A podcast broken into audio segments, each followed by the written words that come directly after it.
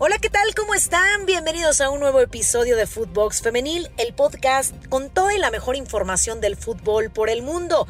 Hoy, 18 de febrero del año 2022. Soy Brenda Flores. Comenzamos. Footbox Femenil, un podcast con las expertas del fútbol femenino, exclusivo de Footbox. Ganaron, golearon y gustaron. La selección mexicana femenil inició con goleada 9 por 0 sobre Surinam en el inicio del clasificatorio de CONCACAF, en el primer partido que juegan en el estadio universitario, y Katy Martínez regresó para hacer un doblete. Las dirigidas por Mónica Vergara están en el grupo A y son líderes con tres puntos, misma cifra que Puerto Rico, pero las mexicanas tienen mejor diferencia de goles, más nueve, luego de un partido en el que la arquera Emily Alvarado prácticamente no fue exigida. Estas fueron sus impresiones de Mónica Vergara al término del encuentro. Pues comentarte que no, no minimizamos a ningún rival.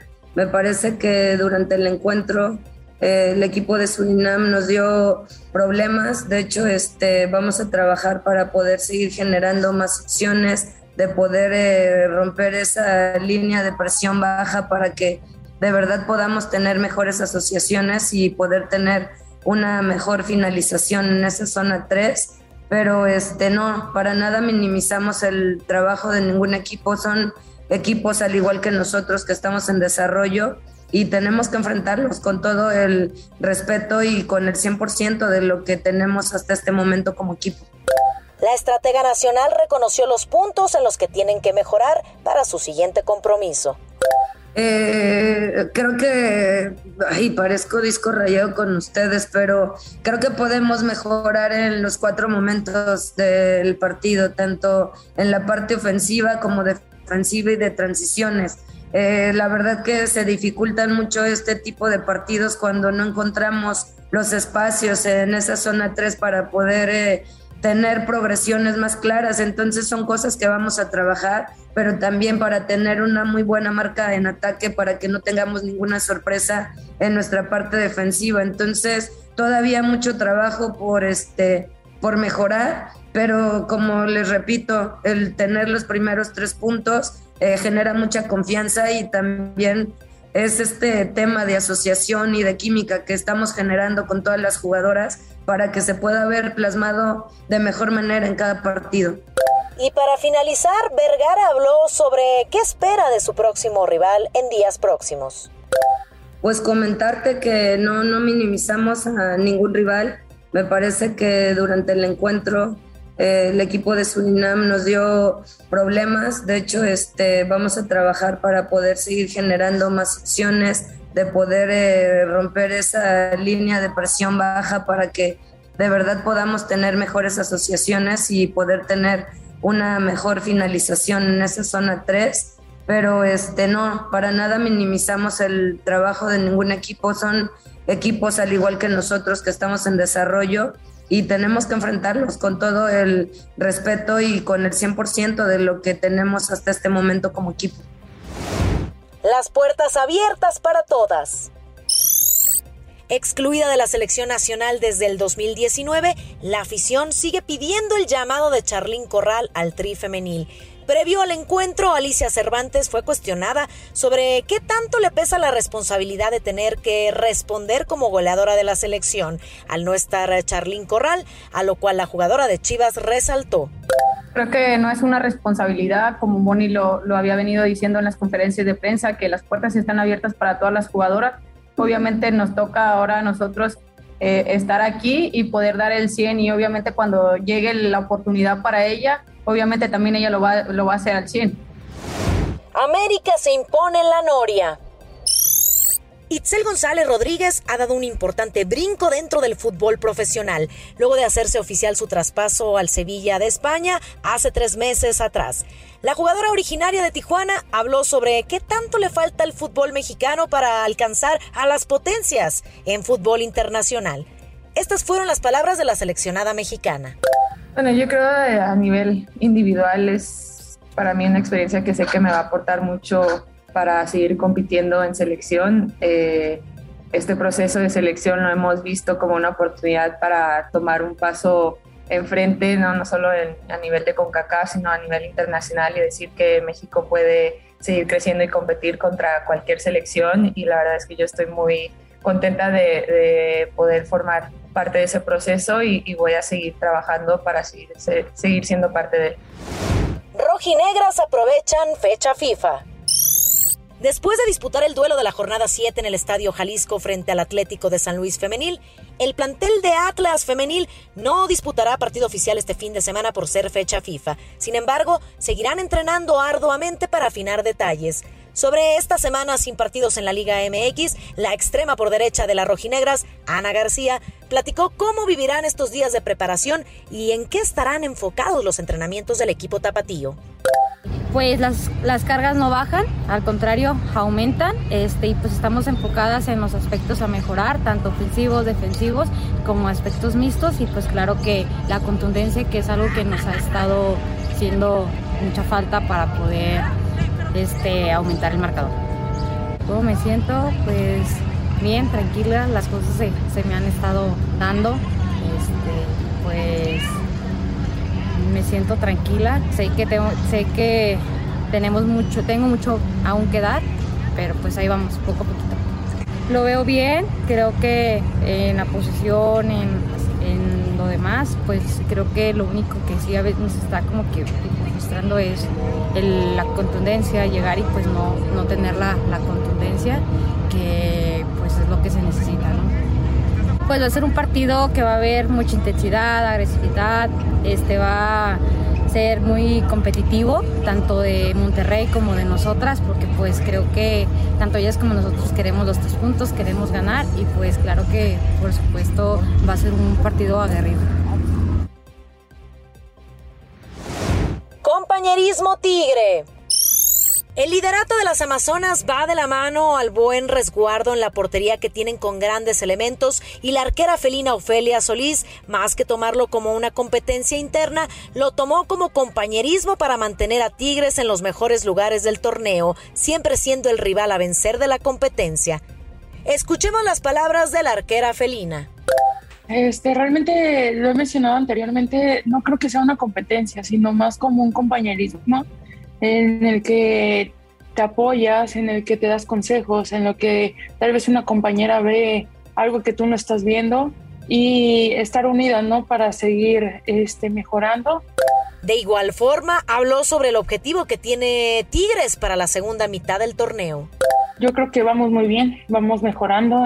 Te digo, hay que, cada torneo es diferente, eh, los equipos cambian en nosotros, eh, también nos adaptamos eh, con estas situaciones también de que vivimos hoy en día del COVID. Este, creo que ha sido fundamental el, seguir sumando puntos y vaya, creo que no cambiaría nada, creo que vamos muy bien, este, vamos con paso firme y eso es importante, ¿no? Eh, como te mencionaba, creo que lo mejor es, es llegar este, de la mejor manera a la parte final y vaya, creo que conforme van pasando las fechas eso se va mejorando y eso se va, se va acoplando el grupo, ¿no? Con las incorporaciones como de Uche, de Mía, entonces es muy importante. Sin duda alguna, las Amazonas se han convertido en grandes favoritas al título torneo tras torneo y para que las puedan superar sus rivales, primero tendrán que intentar vencer a la cortina de acero que tienen en el marco.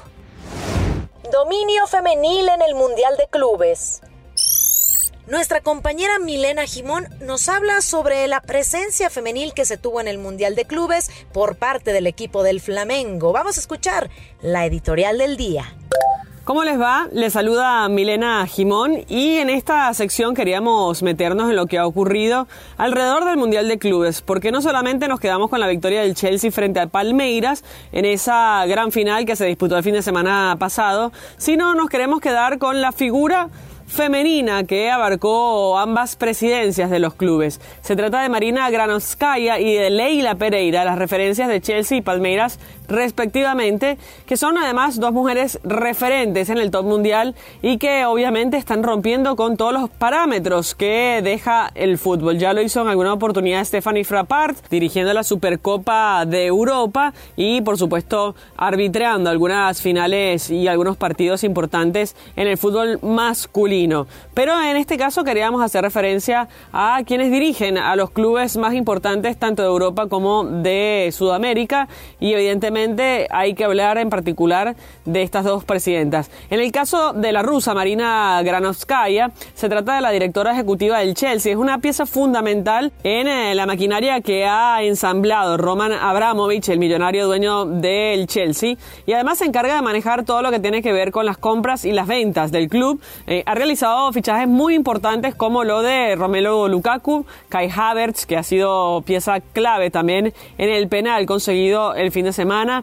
También eh, fichó en su momento en Golo Kanté, un jugador que ha sido clave también en el ascenso de este Chelsea, a Timo Werner, a Diego Costa y al niño Torres, además de Hakim Ziyech. Eh, además de las ventas más importantes del club, ejemplo de ellos eh, por ejemplo, la de Thibaut Courtois, que pasó al Real Madrid, y la de Eden Hazard, que también lo hizo a la Casa Blanca. Por otro lado, también en la parte del marketing, donde ha hecho un contrato millonario por 13 años con Nike para vestir al equipo y les asegura entonces 66 millones de euros por temporada. Por el otro lado, Leila Pereira. Es la presidenta de Palmeiras y apenas hace unos meses que tomó su cargo, pero además de ser abogada, empresaria y propietaria del principal patrocinador e inversor del Verdao. Así que es una destacada empresaria, por supuesto aliada del presidente Jair Bolsonaro y recibió el aval de más del 50% de los asociados que participaron en la votación. Así que la brasileña era consejera del Palmeiras desde 2017 y su mandato tendrá vigencia hasta el 2024. Es la primera presidenta mujer eh, del Palmeiras y propietaria además de Crefisa, una compañía de crédito fundada en 1964. Así que quería hacer mención a lo que ha ocurrido este fin de semana. Insistimos, nosotros festejamos el fútbol, pero también festejamos que las mujeres sean parte de este mundo que ha sido tan globalmente liderado por los hombres. Es una cuestión de darle oportunidades, de capacidad y seguramente, y ya lo han demostrado no solamente con eh, su presencia, sino con hechos, han hecho a sus clubes mucho más exitosos de lo que venían siendo. Así que bienvenidas Marina y Leila a este dominio del fútbol mundial y por eso queríamos eh, compartirlo con ustedes. Les mando un abrazo enorme y recuerden que estamos llevándoles información del mundo deportivo femenino en el planeta aquí en Footbox Femenil. FIFA confirma récord de ventas.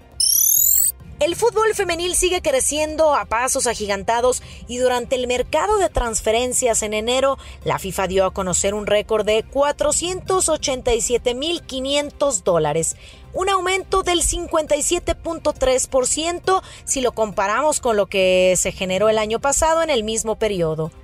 Este es el tercer año de manera consecutiva en el que el fútbol femenil ha crecido en el mercado de transferencias.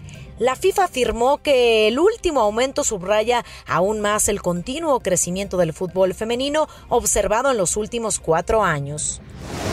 Apuestan por la juventud. De acuerdo con la revista Forbes y tomando en cuenta el reporte que dio a conocer la Federación Internacional de Fútbol Asociación, la gran mayoría del dinero gastado en el fútbol femenil fue en chicas entre 18 y 23 años de edad. A pesar de que este grupo de edad solo representa el 46.7% de todas las transferencias del fútbol internacional.